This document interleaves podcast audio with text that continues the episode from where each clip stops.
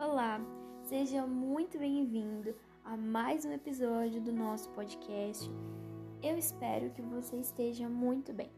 No episódio de hoje, nós falaremos sobre uma mulher muito importante na Bíblia e como Deus usou o que ela tinha para prover o milagre na vida de outros. Em Juízes, no capítulo 4, do versículo 17 ao 21, diz assim: Cícera, porém, fugiu a pé para a tenda de Jael, mulher de mulher de Eber o Queneu, pois havia paz entre Jabim, rei de Azor, e o clã do Queneu Eber. Jael saiu ao encontro de Cícera e o convidou. Venha, entre na minha tenda, meu senhor. Não tenha medo. Ele entrou e ela o cobriu com um pano. Estou com sede, lhe disse. Por favor, dê-me um pouco de água. Ela abriu uma vasilha de leite feita de cobre, deu-lhe de beber e tornou a cobri-lo. E Cícera disse à mulher: Fique à entrada da tenda. Se alguém passar e perguntar se alguém há aqui, responda que não. Entretanto, Jael, mulher de Eber, apanhou uma estaca da tenda e um martelo e aproximou-se silenciosamente enquanto ele, exausto, dormia em sono profundo, e cravou-lhe a estaca na têmpora até penetrar o chão, e ele morreu. Amém? O texto que nós lemos vai falar sobre um ponto importante na vida de Israel, no tempo de Israel, que foi uma guerra que eles tiveram. E o exército inimigo, o seu comandante se chamava Cícera, era um homem.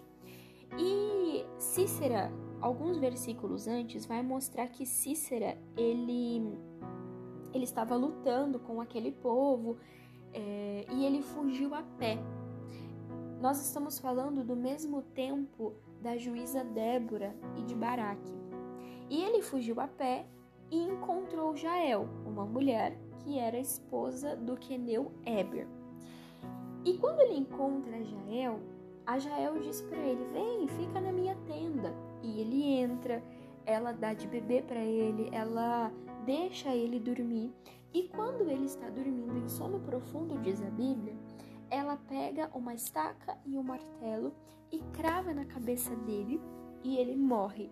E assim Israel consegue vencer aquela guerra e derrotar o exército de Cícera. Mas o que eu quero focar e quero que você entenda a palavra de hoje é que Jael, a mulher do Queneu, a Bíblia diz que eles eram montadores de tendas. Então a função deles era montar tendas pelo deserto. Quando Jael pega uma estaca e um martelo, ela não estava pegando nada que ela não soubesse usar. Pelo contrário, aqueles eram os instrumentos de trabalho dela e do marido. Então, quando ela usa aqueles instrumentos, ela tem total controle e total domínio sobre aquilo. Então, ela vai e mata Cícera. Deus, ele nos usa com aquilo que nós temos. Ele nos usa naquilo que nós temos.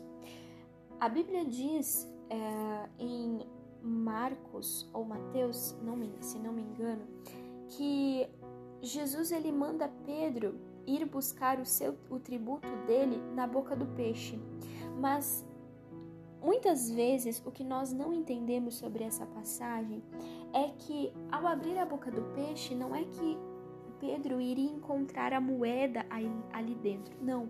Pedro era pescador. Então, quando Jesus manda que ele vá pescar um peixe para pagar o tributo, Jesus está falando para ele: trabalhe com aquilo que você tem para pagar o tributo. E é a mesma coisa que Jael fez aqui.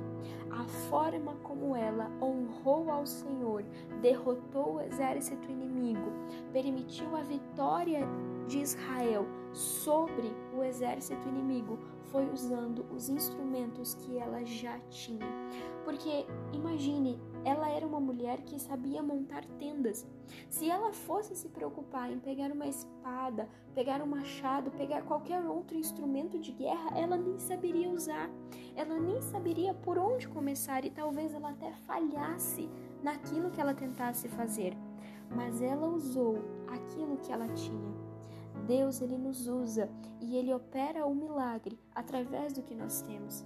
Então, quando nós consagramos o nosso trabalho, a nossa vida, tudo que nós fazemos com as nossas mãos ao Senhor, Ele usa todas essas coisas para o nosso milagre. Deus ele não vai te dar o seu milagre através de coisas que você não sabe fazer. Ele vai te usar naquilo que você sabe, naquilo que você tem domínio. Amém? Que foi o caso de Jael. Ela derrotou o exército inimigo e uns versículos antes, Débora profetizou dizendo para Baraque que o Senhor entregaria nas mãos de Baraque Cícera, mas seria pelas mãos de uma mulher.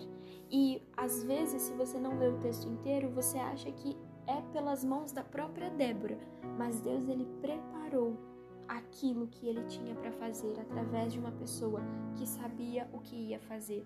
Ela deixou isso planejado, ela deixou isso pronto.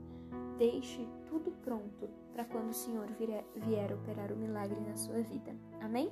Deus abençoe seu dia e até o nosso próximo episódio.